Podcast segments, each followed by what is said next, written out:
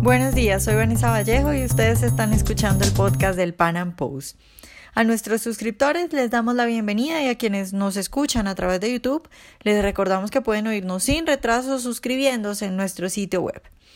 Nicaragua está viviendo una situación muy difícil. A pesar de la brutal represión de Ortega, la gente sigue en las calles protestando y resistiendo, pero parece que este hombre no tiene límites. Hoy los paramilitares de Ortega han entrado a Masaya, la ciudad que muchos ya llamaban Tierra Libre, porque habían logrado sus ciudadanos mantener fuera a la gente de Ortega. En este momento no es claro el número de muertos ni el número de heridos, pero para hablar sobre eso tenemos hoy a Irving Cordero, él es escritor y asesor empresarial nicaragüense,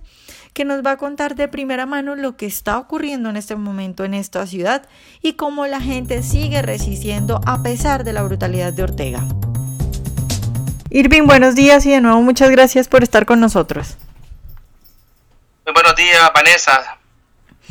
Irving, empecemos hablando de lo que está ocurriendo ahora, de lo que todo el mundo está pendiente y es de lo que está ocurriendo en Masaya. ¿Cómo va esa situación allá? Sí, Masaya es un caso realmente dramático. Era el único bastión de resistencia cívica que le quedaba a la ciudadanía nicaragüense. Se había la ciudadanía unido para tratar de evitar que las fuerzas parapoliciales, que son fuerzas mercenarias que reciben un sueldo, de parte de Ortega y la dictadura, junto con la Policía Nacional, se habían resistido atrincherados, sin embargo, el día de hoy, utilizando eh, camiones de basura, se aprovecharon a través de la, de la trampa, de la mentira, y destruyeron todas las barricadas. A la fecha hay tres personas asesinadas y más de 300 heridos. La situación realmente es crítica en la ciudad de Masaya, que era uno de los, de los departamentos que está a 28 kilómetros de Managua, que quedaba en resistencia y que había dado la lucha eh, cívica y que finalmente de manera brutal, de manera genocida, el delincuente de Ortega eh, logra invadirla a fuego y sangre, sin importarle que eran niños, sin importarle que eran inocentes.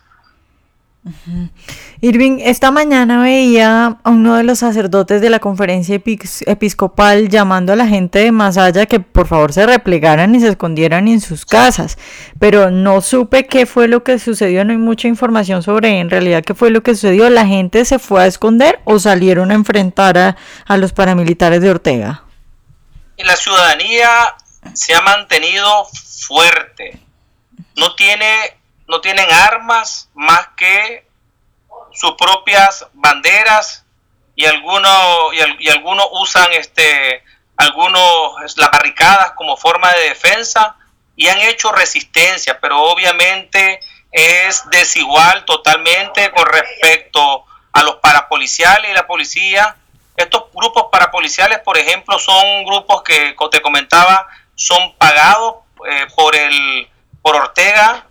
y eh, reciben un sueldo y lo que provocan es terrorismo de Estado y, como la policía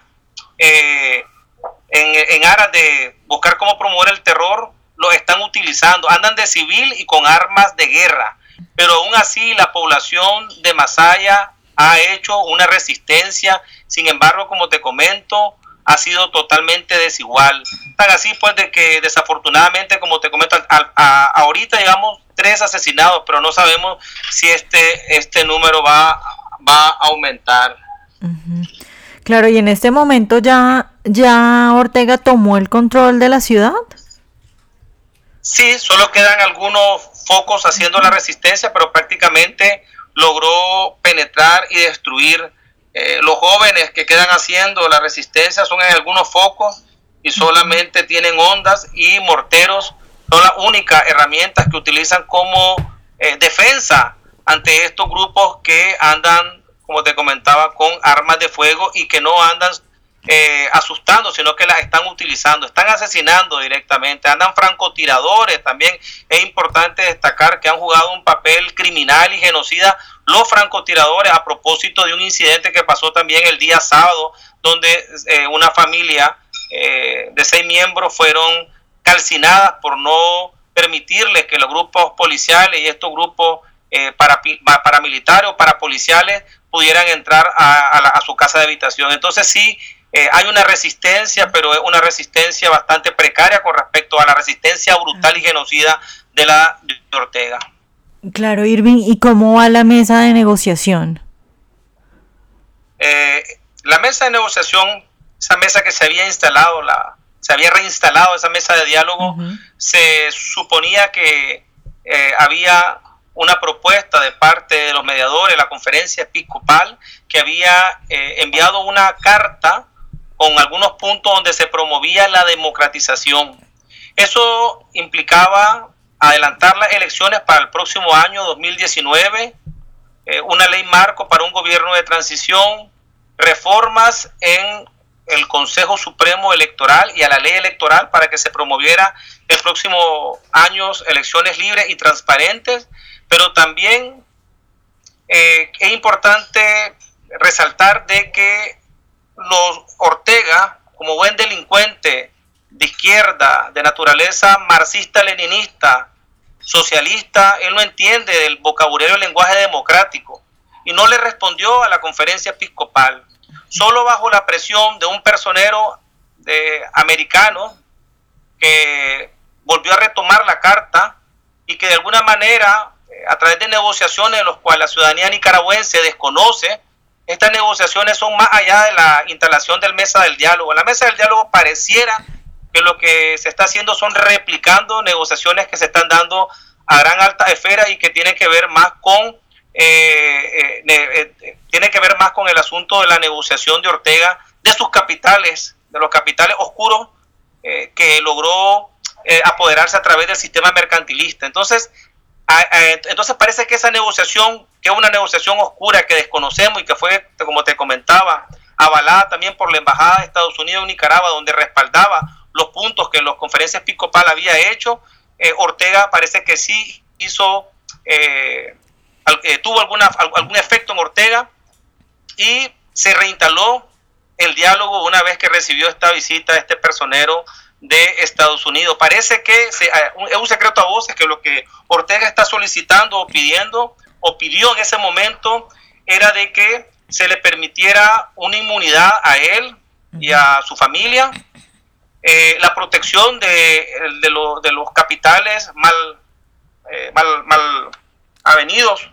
y productos de la corrupción, de la corruptela estatal y mercantilista con grupos de la empresa privada es decir, la protección de estos capitales y la permanencia de ellos en Nicaragua, sin que tuvieran que enfrentar la justicia. Parece que llegaron a este acuerdo, como te comento, un acuerdo oscuro, no se sabe solo lo que es lo que se dice y eh, algo tiene de cierto porque Ortega inmediatamente se, se reinstaló la mesa de diálogo y se formaron tres comisiones. Una comisión de la democratización,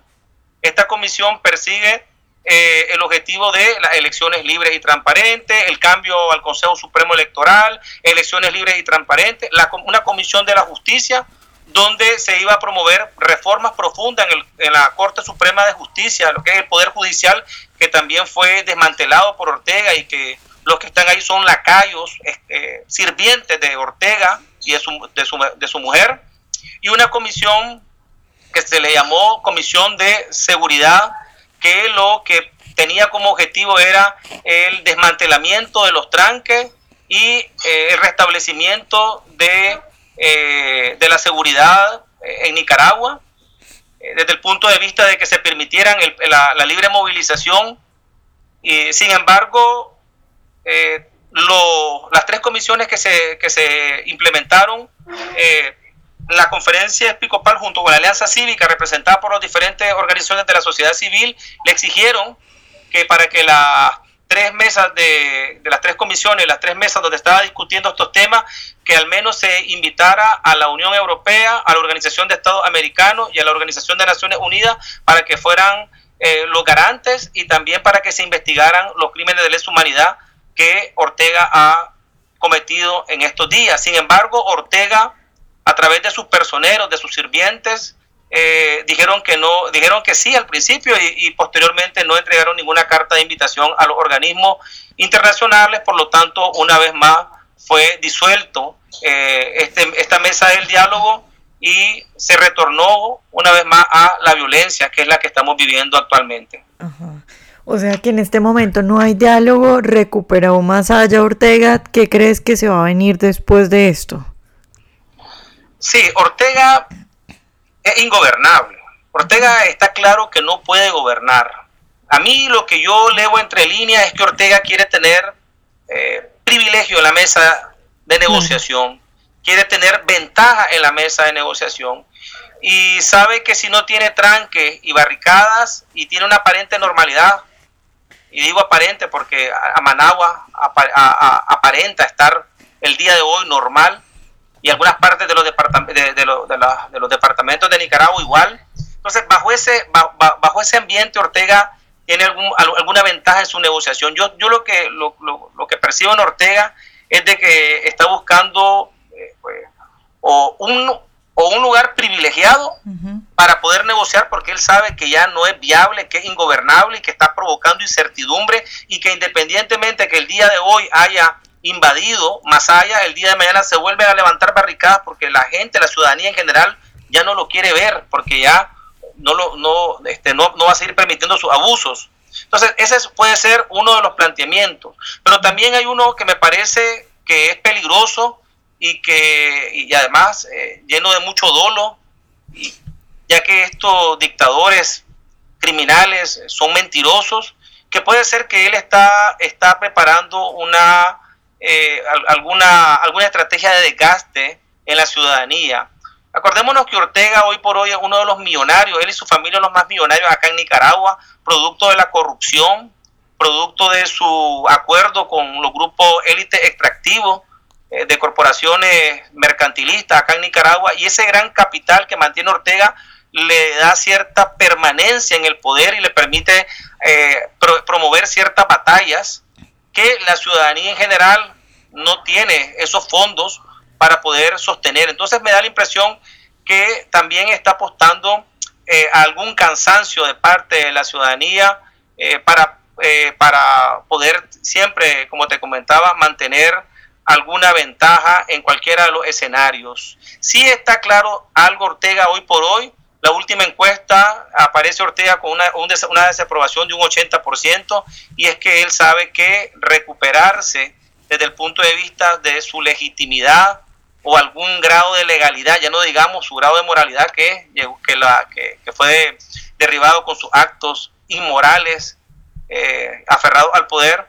eh, no, no, no va a lograr revertir esa, esa, ese daño eh, latente en su imagen, en la imagen de toda su familia y de todos sus cómplices. Sin embargo, como te comento, me da la impresión que está apostando a, a, esas dos, a, esa, a esa, cualquiera de las dos estrategias como te comentaba. Irving, ya para terminar, quisiera preguntarte, ¿la economía en, Nicaragua cómo está? Es, es, decir, ¿las cosas son normales? ¿Hay inflación o algo parecido a lo de Venezuela o, o está todo normal? No, hay una desaceleración. Eh, hace un mes todavía habían ya 50 mil eh, 50 mil personas en el desempleo, desabastecimiento, desaceleración económica, hay una incertidumbre, falta de inversión. Yo te comentaría de que los efectos comienzan a verse a la fecha y si bien es cierto, no creo que todavía estemos ah, en, lo, en, en el, en el escenario de, la Venezuela, sí creo que estamos viviendo una crisis humanitaria que si no se le pone una solución a la crisis, en definitiva Nicaragua va a terminar convirtiéndose en la Venezuela centroamericana. Ese es el riesgo. Como te comento, a la fecha sí hay desabastecimiento y sí ya en algunos departamentos y municipios de Nicaragua ya podemos hablar de que hay una crisis humanitaria que si no se le pone fin a la crisis, vamos a terminar en ese proceso de descomposición económica, eh, socioeconómica que vive Venezuela. Bueno, Irving, muchas gracias por estar de nuevo con nosotros. Gracias, Vanessa, por el espacio. Ojalá hayan disfrutado nuestra entrevista de hoy. Recuerden seguirnos en nuestro canal de YouTube y en nuestras redes sociales y nos vemos en un próximo Panam Podcast.